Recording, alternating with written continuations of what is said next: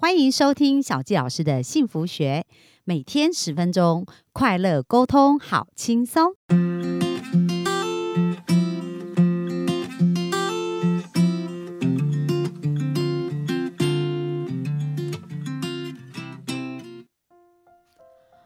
大家好，很开心今天又在空中跟大家见面喽。那最近是因为疫情的关系嘛，所以大家都要保重身体哦。那我们知道哦，我们最近常常在讲一个部分，就是我们要有健康的防疫力。要有健康的一个免疫力。那对于我们的财务呢？对于我们的金钱，我们也是应该要有一个好的防疫力跟免疫力哦。所以这一周呢，我们都一直在讲到有关于金钱的部分。那如何透过我们的思想，如何透过我们去呃改写我们的潜意识，让我们的呃金钱的防疫力，让我们的金钱的免疫力可以变得更好。那今天呢，接下来我们就想要呃再跟大家谈到另外一本书。那其实呢，我讲的这两本书哦，对我的金钱蓝图都是有非常巨大的一个影响。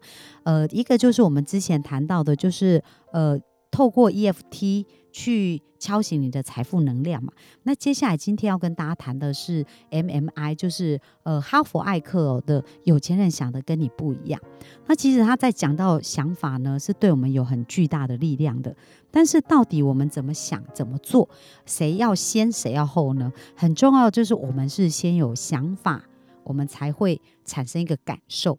然后，当我们有一种感觉产生的时候，我们才会去行动，而行动最终会导致我们的结果。所以，大家有没有发现，我们的结果呢？真正要改变，并不是改变我们的行动，而是应该回到前头来改变我们的想法。而当我们的想法改变的时候，我们就会有一个新的城市了。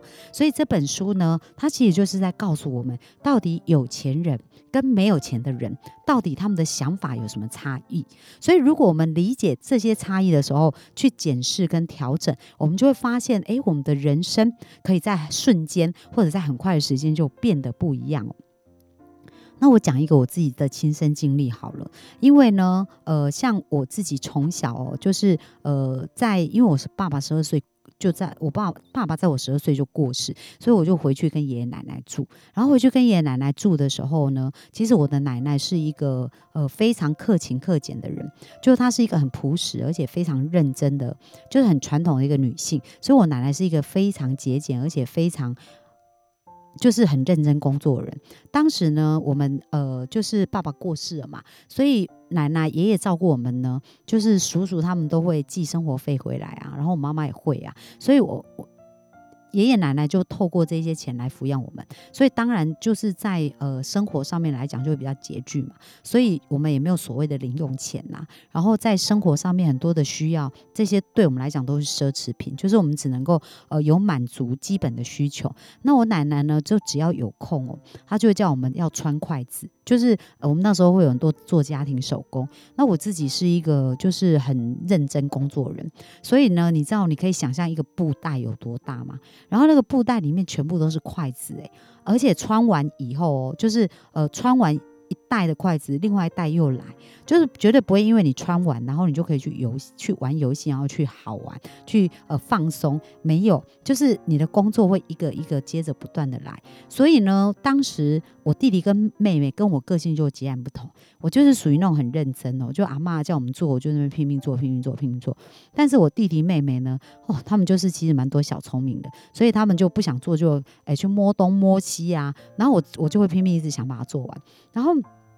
在这个过程当中啊，然后我的奶奶啊，其实在我念大一的时候，她就过世了。她一生都是非常勤奋，而且非常努力的工作，然后都是为了这些后辈子孙还有孩子。那我印象当中，奶奶从来没有出国去玩过，诶，那奶奶是心肌梗塞过世的。所以，呃，其实我是算是。在小时候成长过程，跟爷爷奶奶住了蛮长一段时间，所以我发现我的金钱价值观其实受了奶奶影响很大。那特别是勤奋工作这这件事情，所以勤奋工作就变成我的金钱蓝图。那我记得呢，就是所以我在工作上就是一直是属于拼命三郎，然后非常努力，然后会不断的呃去找工作来做，就是我不会让自己停下来。那只要我有停下来的时间，我内在就有一种莫名的呃叫做罪恶感。那我以前都不知道为什么。那后来呢？当我在呃学习像呃有钱人想的跟你不一样的这样子一个金钱蓝图的时候，我才理解，因为奶奶就是她当时是需要。多一些手工的贴补。所以你知道，当我们有时候像小孩子这样很想要去玩呐，或者是很调皮呀，很想要放松的时候，那奶奶当然是会责骂我们。然后呢，我就会觉得说，哦，那奶奶都这么辛苦，我觉得我没做好像会对不起奶奶。所以当我没有认真工作，我就会有一种罪恶感。所以当我发现哦，就是在我的后来的生命当中啊，因为后来有自己创业，然后自己有带组织跟团队。那在带团队的过程当中呢，其实呃，透过团队的一个合作，其实是可以去呃倍增我自己的收入。可是呢，我我却觉得，我就发现我都没有放过自己，我就是一直要自己。不断的鞭策自己要努力工作，努力工作，努力工作。那因为有这样的金钱蓝图啊，在我的我带领的团队里面，就会常常发生一件事，就所有事情最后会落到我身上，因为我会觉得我就是要努力工作，所以我就会去延揽很多的工作。然后另外一点就是。当我自己开始安排我自己的工作时间的时候，我就不能允许我自己有空档，因为我一有空档，我就有强烈的罪恶感，所以我都会想办法找事情把这些呃填满。那一直到后来，我先生就一直问我说：“你为什么要把自己弄得这么忙这么累？然后为什么你不能给自己休息？然后为什么你要一直不断的找事情把自己塞满？”然后我突然才发现，哦，原来我有这种城市诶。然后当我去理解了解的时候，我才呃慢慢的透过呃一些方式，就潜意识的一个部分。分，因为说实在的，我去恩别人是比较容易，但是恩自己呢，有时候自己会有盲点，所以我真的鼓励各位哦，如果你觉得你在你的人生以往的一个过程当中，已经花很多时间在摸索自己，请不要再继续花时间摸索，因为呃每一个时间的过去都是生命很宝贵的一个部分，有时候找呃就是老师咨询一下，其实有时候那个点一下就过去了，所以在我协助的很多咨询的案例当中，他们就是诶那个点一过，他们其实生命就海阔天。空哦，那当然就是我自己在这个过程当中，因为我很深刻的体悟，我自己走过路，我当然不希望别人再像我一样走这么多冤枉路，所以我才这边跟大家分享，就是有关于这一周的一个财务能量。然后，当我后来呢开始重新定义一些事，然后找到很多我原生的一个城市，把它敲掉以后，哇，我现在就可以，当我放松的时候，我就可以很放松，完全都没有罪恶感。而且呢，当我的呃蓝图开始改变的时候，其实我合作的伙伴他们都开始变得非常的优。优秀，而且都能够自主能力很强。然后呢，我们的合作变得非常愉快。然后我就发现，我赚钱的这个能力呢，就比以前轻松很多。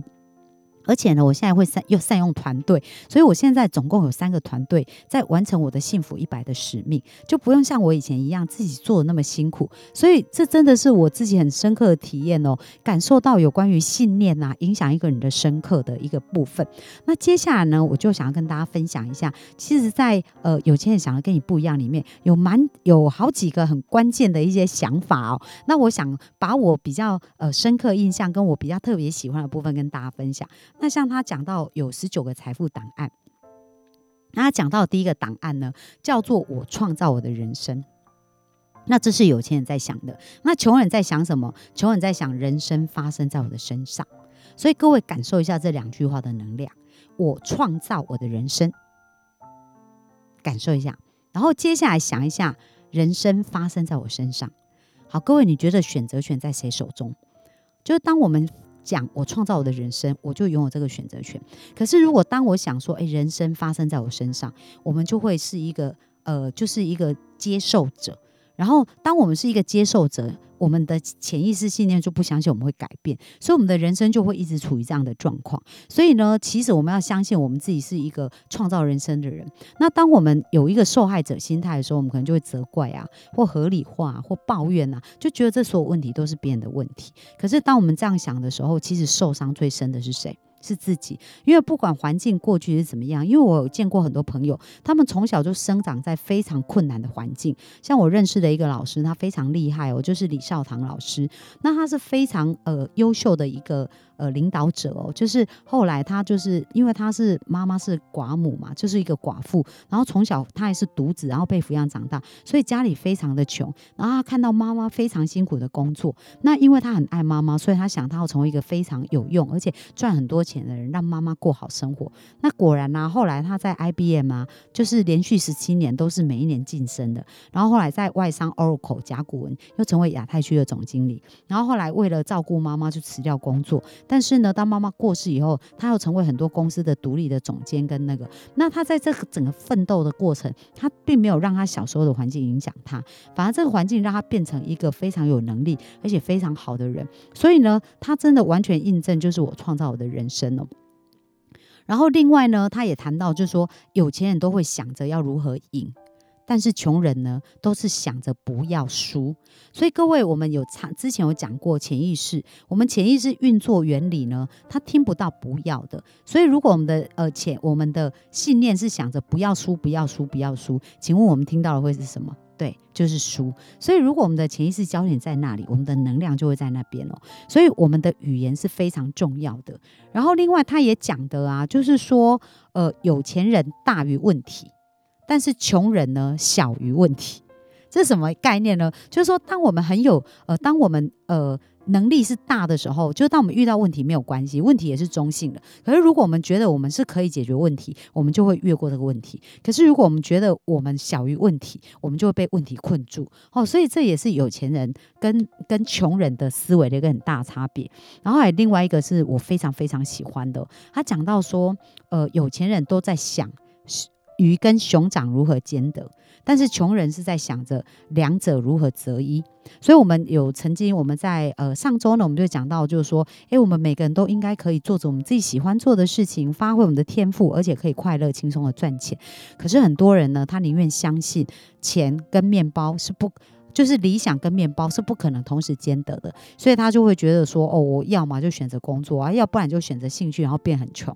你相信，如果你相信这个思维，你就会变成这样。可是我看过好多人，他非常热爱他的工作，而且他非表现的非常好的时候，他仍然是非常有钱的。所以各位，就是我们的相信会决定我们的未来。